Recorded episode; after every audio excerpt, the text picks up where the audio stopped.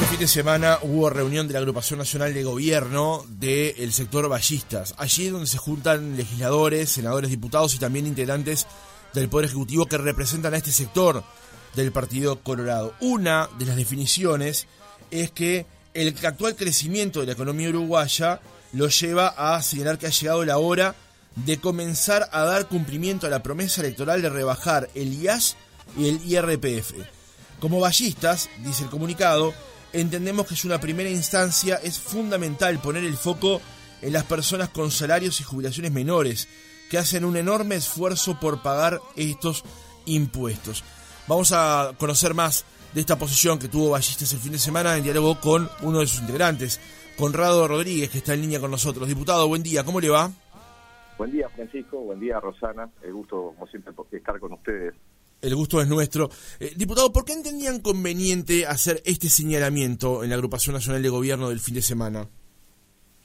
Bueno, eh, la Agrupación Nacional de Gobierno de Ballistas del día sábado lo que primero hizo fue un raconto de los sucesos del año. Eh, allí se hizo mucho énfasis en lo que tiene que ver con la victoria por el referéndum de la LUC.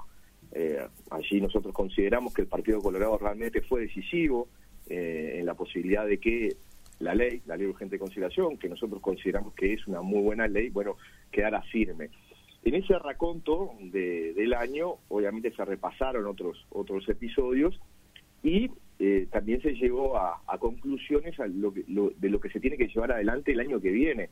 Eh, para nosotros es fundamental poder cumplir con, con, la promesa electoral de la rebaja del IAS y del IRPF, eh, sin perjuicio de también reconocer que en el compromiso por el país, ese documento que firmamos eh, los partidos integrantes de la coalición, allí se hablaba específicamente del IAS, eh, no, no así del, del IRPF, pero obviamente los partidos integrantes de la coalición en, su, en sus campañas electorales habían hecho mención a, bueno, obviamente a poder mejorar el poder de compra de los trabajadores y una de las posibilidades o las herramientas para poder lograrlo era eh, lograr una rebaja en el IRPF. Eh, y en ese sentido, mirando ya hacia el año que viene, eh, lo que entendemos es que en la medida de que las cuentas públicas así lo, lo, puedan permitir, ir primero hacia los salarios y las jubilaciones menores, las que empiezan a pagar el impuesto.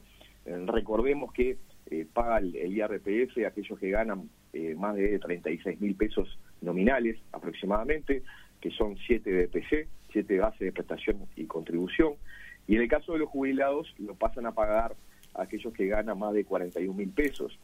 Eh, obviamente, estos son trabajadores y jubilados eh, que eh, hacen un enorme esfuerzo para pagar el impuesto, no tienen capacidad de, poder ahorrar, y es por esto que entendemos de que ir primero hacia esas situaciones donde las personas van a tener un alivio en, sus bolsillos, nos parece la mejor política para seguir. Si eh, la economía eh, siguiera respondiendo como está respondiendo, porque el Uruguay viene creciendo a, una buena tasa, si el Uruguay viene creciendo a esas, a esas tasas que se habían hablado eh, ya durante la rendición de cuentas, bueno, ahí sí ir hacia, hacia por ejemplo, agregar deducciones eh, al IRPF, que es uno de los debes que tiene nuestro país.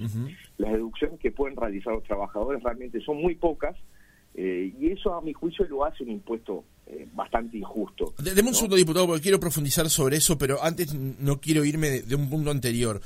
Em, el, el compromiso por el país dice, en la medida en que el estado de las finanzas públicas lo permita, considerar una eliminación gradual del IAS. El presidente de la República en su comparecencia en marzo en el Parlamento dijo que si la economía crecía más de un determinado porcentaje durante este 2022, en 2023 se podía eh, generar justamente esa rebaja en el IAS y en el IRPF. ¿Usted cree que las condiciones económicas del país lo dan por un hecho ya de que esa rebaja se debe considerar para el año que viene? Bueno, nosotros entendemos de que sí, en la medida de que, vuelvo a decir, la economía viene creciendo una tasa razonablemente alta para lo que es el histórico del Uruguay. El año pasado el Uruguay creció un 4.4% de su producto. Este año en la rendición de cuentas se había proyectado un crecimiento del 4.8% del producto y lo que había dicho el presidente de la República es que si el país crecía más del 3.8, que estaba dentro del margen de la planificación del, del, Poder Ejecutivo, del Ministerio de Economía, bueno, se iba a ir hacia la disminución gradual de estos dos impuestos. Creemos que está dadas las condiciones, eh, que esto es un compromiso que asumimos todos los partidos integrantes de la coalición y estamos convencidos que a partir del año que viene esto se va a dar. Eh, lo que hace Ballistas eh, particularmente es decir, bueno, si vamos a ir a una reducción de estos dos impuestos, hagamos primero un gran esfuerzo para poder subir el mínimo no imponible de estos dos impuestos para que aquellos que empiezan a pagar el impuesto a partir de las 7 BPC para, para los trabajadores y las 8 BPC para los jubilados, bueno, sean en una primera instancia quienes dejen de pagar el impuesto. Eh, para nosotros sería fundamental que aquellos que tienen menores ingresos puedan tener eh, un alivio en sus bolsillos para, bueno, para poder dedicarlos a, a sus gastos corrientes, a sus gastos familiares. Diputado, días pasados conversamos aquí con Marcela Bención, que es directora del Ministerio de Economía y Finanzas, y le planteábamos justamente este tema a ver cuál era el mecanismo que desde Economía se pensaba impulsar para concretar esa rebaja. Si es aumentar, eh, cambiar la licuota, mejor dicho, o aumentar las deducciones para ambos impuestos. A su juicio, ¿cuál debería ser el camino? Yo creo, personalmente, creo que habría que subir el mínimo no imponible de los impuestos para que, eh, hoy por hoy, vuelvo a decir, el IRPF lo pagan eh, a partir de 36 mil pesos nominales, creo que es una cifra bastante baja eh, y eso compromete a, muchísimos uruguayos que, terminan pagando el impuesto y que no lo tendrían que estar pagando. Entonces, subiendo el mínimo no imponible del impuesto, menos uruguayos van, a, van a pagar el impuesto. Actualmente son unos 460 mil los, los trabajadores que pagan el impuesto y en el caso de los de las jubilaciones, el IAS lo pagan unos 172 mil personas. Eh, entonces, si, si menos, personas pasan a pagar el impuesto, eh, nos parece que esa sería una, una buena política. No descartamos la posibilidad de deducciones eh, si el margen de maniobra del gobierno lo permite.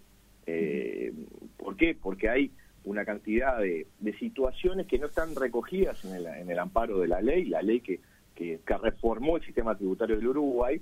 Eh, son muy pocas las deducciones que se puedan realizar. Eh, muchas veces se realizan por también por fictos o, o no, no verdaderamente sobre los gastos de las familias. Eh, y eso obviamente tiene una repercusión en el, en el ingreso familiar. entonces creemos que es hora de ir hacia la rebaja de estos impuestos, hacerlo con un, con un foco muy especial en aquellos salarios y jubilaciones menores que actualmente pagan los impuestos eh, pero que si se subiera el mínimo no imponible, seguramente lo dejarían de pagar. Ahora, diputado, ¿cuánta gente de los que hoy tributan, eh, que son asalariados privados, pagan hoy RPF? Bueno, no, la cuenta específica en, no, no la tenemos, o personalmente no la tengo, la estuve, estuve buscando. Eh, sí tenemos la, la cantidad total, ¿no? Así está establecido en la rendición de cuentas y los anexos de la rendición de cuentas. No está especificado eh, de cuántos funcionarios públicos y cuántos trabajadores de la actividad privada son los que pagan el, el, IRPF, por ejemplo. Se lo planteaba porque un tema que se plantea cuando se habla de bajar el IRPF o de bajar el IAS para ingresos que superan, como usted decía, los 41 mil pesos o los 36 mil pesos en ambos casos, se plantea el tema de la justicia. Si es justo reducir un impuesto para quienes cobran unos salarios determinados, sabiendo que los bolsones de pobreza se ubican justamente en personas que no llegan a percibir estos ingresos. ¿Qué responde usted a planteos de ese, de ese estilo? Bueno, para quienes están por debajo y no pagan el impuesto, obviamente al tener otras problemáticas es el Estado que tiene que hacer su inversión social, su, tiene que invertir en políticas sociales para permitir que esos, esos uruguayos puedan salir de esa situación. Este, pero aquí no, no, no tiene, para mí no tiene relación eh, con la posibilidad de, de aliviar justamente la carga impositiva eh, de miles de uruguayos que, que, bueno, es decir, están muy ajustados en sus ingresos, eh, también está el efecto inflacionario que, que ha comprometido el poder adquisitivo, entonces creo que en la medida de que nosotros demos pasos también para una cantidad de gente eh, que pueda, pueda tener un mejor poder adquisitivo, eso va a redundar en que ninguno de ellos caiga en la, en la pobreza. Eh, entonces creo que, que, que, este tipo de políticas beneficia, obviamente, aquellos que no pagan el impuesto, que son la mayoría de los uruguayos, porque tanto el IRPF como el IAS, la mayoría no lo está pagando, lo que también indica de que tienen eh, jubilaciones o, o, salarios que, que, que, no son del todo buenos eh, y eso y eso también tiene que ser preocupación de todos. Pero creo que no tiene una correlación. En la medida de que de que se logre esta esta rebaja, se va a beneficiar a una cantidad de gente que necesita tener un alivio para poder tener un, mejor poder adquisitivo y aquellos que no están pagando el impuesto, bueno, hay políticas del Estado que se van a seguir aplicando este, para que para que puedan eh, obviamente salir de, su situación de pobreza. Se lo planteaba porque, por ejemplo, Gustavo Viñales en su cuenta de Twitter escribió toda una definición de política regresiva, apoyar, eh, apoyar darle un respiro a los sectores de mayores ingresos. Y recuerda que paga IAS una de cada cuatro jubilaciones y paga IRPF solo uno de cada tres que tienen ingresos. Sí, bueno, pero ¿cuál, cuál es la propuesta? Entonces, que, que, siga, que sigan pagando y que en todo caso que paguen más. Eh, esa, esa, esa es la, la, contrapropuesta. No, en el caso aquí no plantea ninguna contrapropuesta. Lo que yo estimo de lo que quiere apuntar es que... El, hay, yo creo que es equivocado el enfoque, es equivocado el enfoque porque estamos hablando, si una persona gana 36 mil pesos nominales, obviamente en el líquido, eh, estamos hablando de 28, 27 mil pesos, y sabemos lo que es el costo de vida en, el Uruguay. Entonces, eh, no, no saludar una iniciativa que intenta de que esas personas no paguen el impuesto, este, yo creo que, que tiene una mirada bastante distinta de la que deberíamos de tener a la hora de justamente enfocarnos en, en, lo que es una política pública y una política social a favor de trabajadores que hacen un enorme esfuerzo para, para poder pagar el impuesto. Diputado, le cambio ahora un poco de tema porque en el comunicado de Ballistas del fin de semana también hacen referencia a las dos grandes reformas que se vienen llevando adelante. Por un lado, la reforma de la seguridad social y por otro lado también apuntan a la reforma educativa. Reforma que ha sido fundamental dentro del Partido Colorado porque eh, su impulsor principal es, Robert Silva. Y aquí también apuntaron contra la oposición, que en el comunicado la califican como iracunda y de ratos escandalosa. Eh, ¿Por qué hacen este llamado de atención justamente a lo que ha sido eh, la, la, posición que ha tenido la oposición con respecto a estas reformas? Lo que sucede es que el Frente Amplio no, no, ha dado, no le ha dado tregua no solamente al gobierno, sino al país. Esta, esta es mi percepción de las cosas. ¿Por qué? Porque cuando se inició el gobierno y había un, manto de legitimación muy fuerte hacia el gobierno de coalición, eh, que tenía que empezar a impulsar las, las reformas en las cuales se, se había comprometido, lo que, eh, lo que hizo la oposición fue eh, rápidamente con la pandemia pedir cuarentena obligatoria, eh, intentar erosionar las decisiones que se venían tomando por parte del gobierno para luchar contra una pandemia que era inédita, que no se sabía este, cuál, es, cuál podía ser la, la vacuna, en aquel momento no existía. Entonces, la oposición del Frente fue iracunda, fue iracunda desde el principio, no, no le dio tregua al país. Eh, y esto viene ocurriendo sistemáticamente. Cuando Fernando Pereira convoca a un diálogo, como que hay que bajar la pelota, el primero que no baja la pelota es el propio Fernando Pereira. Eh, y esto lo, ven, lo vemos absolutamente todos. Eh, entonces, ante, ante esa oposición tan iracunda, nosotros nos tenemos que enfocar en seguir haciendo las cosas con las cuales nos comprometimos. y eso es el sentido de la declaración de Ballistas.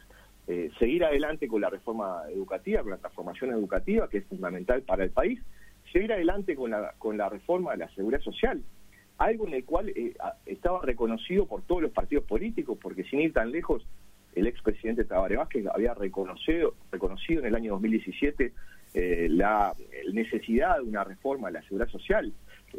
se hizo una convocatoria de expertos, 15 expertos, integrantes también del Frente Amplio del PIT-CNT, con un diálogo social inédito en el país, porque durante 13 meses eh, se convocaron a, muchas delegaciones, se tuvieron sesiones presenciales, se tuvieron también sesiones por Zoom, eh, eh, o sea, hablaron todos los que tenían para hablar en la reforma. No se puede decir, como dice algún actor del, del PIT-CNT, de que no hubo diálogo social. digo, eso, eso no, no, no se puede permitir porque es falso.